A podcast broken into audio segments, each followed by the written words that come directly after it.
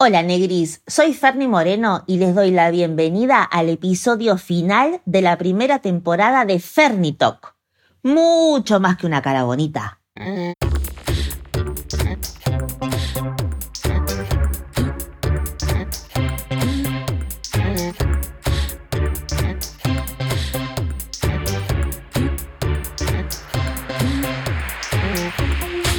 Cumplimos un año y no lo podemos creer. Paso de todo y para todas y sinceramente amo este medio de comunicación. ¿Qué hicimos? Nos enviamos audios con mujeres fabulosas, conversamos sobre temas variaditos, nos divertimos un montón, pero por sobre todas las cosas nos escuchamos y entre charla y charla nos reseteamos en el camino.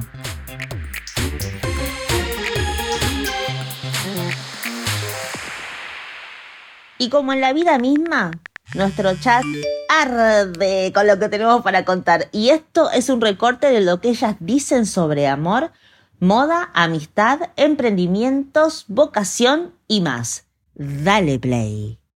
Flor Torrente. Tu mejor amiga sale con un nabo o nava. ¿Se lo decís? Obvio que se lo digo. Primero trato de ser amorosa y sutil con comentarios dependiendo de lo que ella me cuente y si llega un punto que no da para más, sí, obvio, con Tuti. Anita Terrejón. ¿Para dónde va la comunicación de moda? Comunicación de moda hoy es definitivamente un ejercicio en 360 grados y es multiplataforma y es vertiginosa y amerita por eso em, estar atentos a cuáles son nuestros intereses y poder desarrollar un nicho. Eh, estoy segura que un ejercicio demasiado generalista puede resultar poco interesante y abrumador. Brenda Gandini. ¿Cuál fue el mejor consejo que te dieron?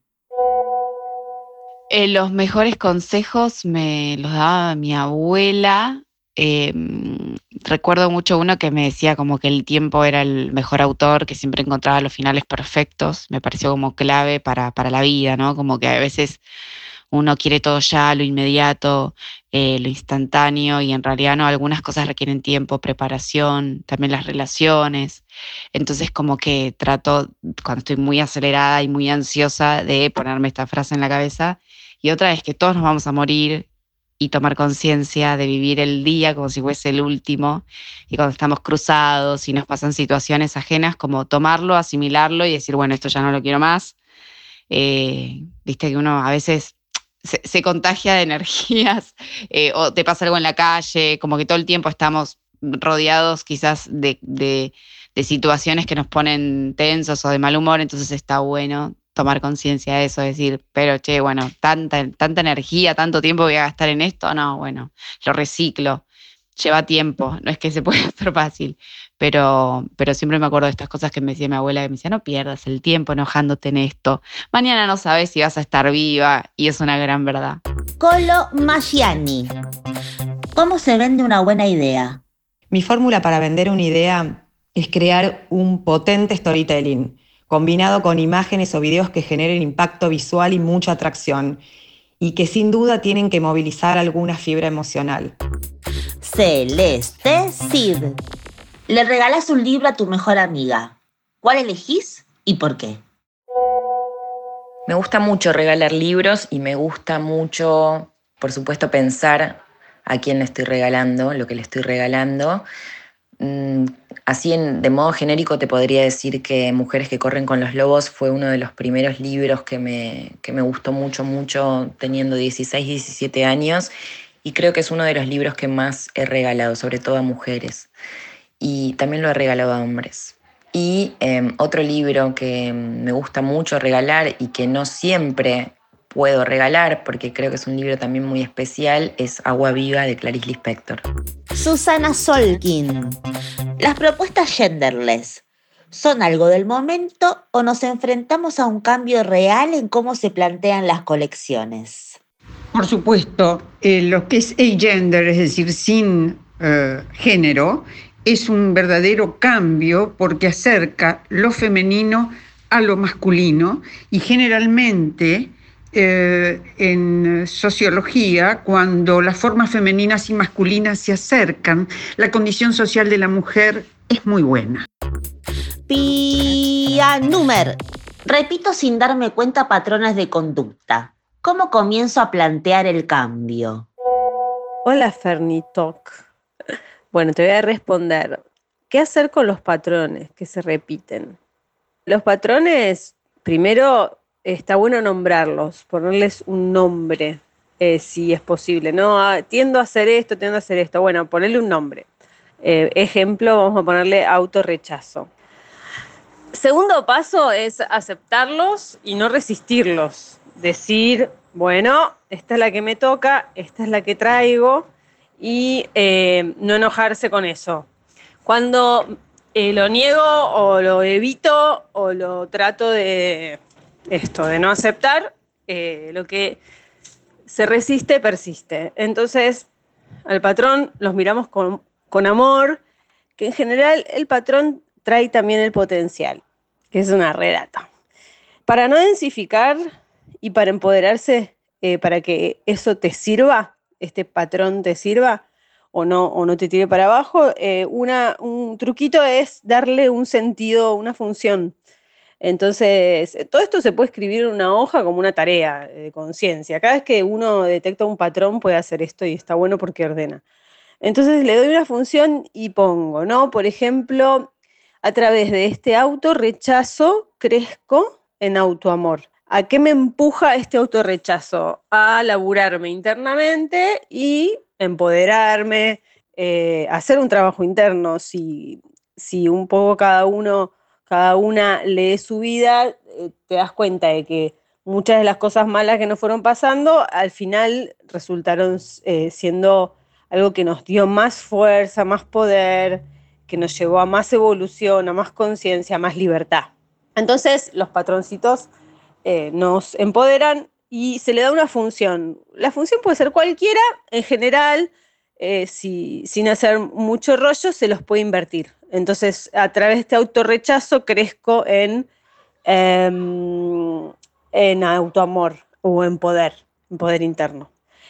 Em, otro lindo ejercicio es preguntarme cómo me hace pensar, actuar y sentir este patrón que siento cuando estoy en autorrechazo, que pienso, que tiendo a pensar cuando estoy en autorrechazo y qué cosas suelo hacer cuando estoy en autorrechazo o qué acciones están alineadas a mi autorrechazo. Ese es un lindo ejercicio de autoobservación. La autoobservación siempre te va a dar libertad, así que está bueno. Después, lo que, lo que da mucha claridad es definir el propósito de hacia dónde quiero ir o cómo quiero yo sentir, cómo quiero pensar, invertir todo eso que yo pienso, digo y hago en positivo. O sea, si el eh, autorrechazo me hace eh, sentir que yo no puedo lograr lo que me propongo, en, la, en una hoja definir hacia dónde quiero ir y poner yo logro lo que me propongo. El autorrechazo me hace sentir sola, creo relaciones saludables y equilibradas en todas las áreas de mi vida. El autorrechazo me hace sentir, eh, qué sé yo, que que estoy en carencia, bueno, yo soy abundante. Cuando uno escribe una nueva posibilidad, escribe unas nuevas energías, porque todo esto, pensamiento, emoción, acción, todo es energía en definitiva, uno empieza a tomar contacto con esa posibilidad. Después es una tarea, obviamente, pero definir el propósito, definir hacia dónde quiero ir, definir la intención, que se puede hacer con un dibujo, con palabras, con frases, con un tablero de sueño, todo eso Em, me está doliendo el dedo de apretar el cosito. Eh, todo eso te va a ayudar a que el ego o el patrón o la herida no te tiren para abajo. Si te, te despertás a la mañana y tenés un propósito y decís, bueno, mi tarea de vida ahora o en este momento de mi vida voy a laburar el autoamor, bueno, ¿hacia dónde quiero ir? Vos te despertás, tu mente ve eso y es distinto si no ve nada. Cuando vos te, te levantás sin propósito, sin dirección, la mente entra en ego, entra en confusión, empiezan a aparecer pensamientos automáticos, emociones adictivas que tenemos ya ahí pegados en la célula a, los que, a las que somos adictas, adictos. eh, redes neuronales que nos van a hacer pensar y sentir de la misma forma siempre. Entonces, si no hay propósito, y esto lo dicen muchas filosofías, en chamanismo se habla del guerrero tiene propósito eh, y después se habla del guerrero tiene postura. Postura es la actitud con la que yo salgo al mundo, que va a estar definida mucho por mi propósito. Si yo no defino hacia dónde quiero ir, lo que va a estar eh, pulsando va a ser las memorias de dolor, el autorrechazo, entonces ahí voy a entrar en confusión. Y después, lo más difícil, eh, que es como la tarea, es mantener la coherencia entre pensamiento, acción, emoción y palabra. Eh, yo defino mi propósito, le doy un sentido función, eh, acepto mi patrón, lo miro con amor, pero después salgo a la vida y digo, ay, eh, no puedo, no, todo, todo, está mal. Bueno, con la palabra muevo energía, con las acciones hago acciones que me quitan poder, por ejemplo, qué sé yo, sostengo vínculos con gente que me tira para abajo o hombres que me tiran para abajo. Entonces, si yo estoy tratando de ir hacia un lugar distinto y sigo nutriendo espacios en donde no me valoran, en donde me ponen en segundo lugar, que yo, bueno, eso es eh, una acción que no es coherente con esta nueva versión que yo quiero pulsar. Eh, coherencia en pensamiento, palabra, acción y emoción, re importante. Florence Argüello, ¿cuál fue el mejor consejo que te dieron? Y la verdad es que me dieron muchos consejos. No sé si puedo decir este es el mejor consejo. Creo que escuché eh, o sea, eh, les di la categoría de mejor consejo eh, cuando me di cuenta que me dijeron lo que era necesario que me digan y a veces quizás no fue como consejo, quizás hasta fue a través de una experiencia, no sé, donde uno tiene que crecer y te tienen que decir esto así no, esto así, o mejor hacer las cosas de determinada manera, o ver inclusive lo que le pasa al resto de tus colegas o restos del equipo. Entonces es como que, bueno, a medida que vas creciendo, a medida que vas trabajando, yo hace un montón de años que trabajo en esto, más de 20, más de 25, la profesión fue cambiando y las necesidades fueron cambiando también y, y bueno, un consejo que recuerdo es que cuando a veces las cosas empiezan a trabar, es decir, para la pelota y preguntarte qué estás haciendo y si tiene sentido todo lo que estás haciendo y enloquecerse, si ese enloquecerse por algo tiene sentido, si tiene sentido al objetivo final. Entonces, a veces, a veces hago ese ejercicio, paro la pelota y digo, para, ¿qué estoy haciendo? Estoy sufriendo por esto, ¿tiene sentido en el producto final? ¿Tiene sentido que estamos haciendo todo de una manera tan mediocre? ¿Es necesario sufrir por ejemplo, eh, por cosas que a veces eh, no tienen sentido. Bueno, eso es, eso es un consejo que siempre trato de aplicar cuando veo que en el trabajo las cosas a veces se traban. Y otro consejo que me dieron, que, que me gusta mucho este, recordar, es que no me conforme. O sea, sería como todo lo contrario del anterior. Es, no me voy a conformar con lo que deciden los demás. Voy a tratar de escuchar lo que quiero hacer y voy hacia eso. O sea, como mirar un poco más arriba el horizonte, mirar un poco el horizonte y no mirar, mm, no sé, la vereda enfrente. Entonces, ¿eso qué hace?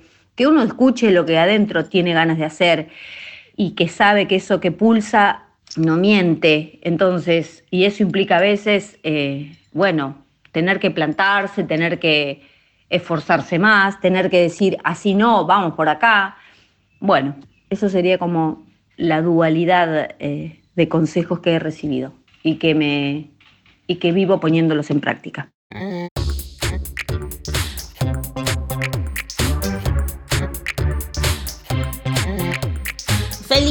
Año, Fernitalk! Gracias, chiques, por ser parte de esta comunidad. Nos escuchamos muy pronto en la temporada 2, porque claro que esto no pare, sigue, sigue. ¡Codis!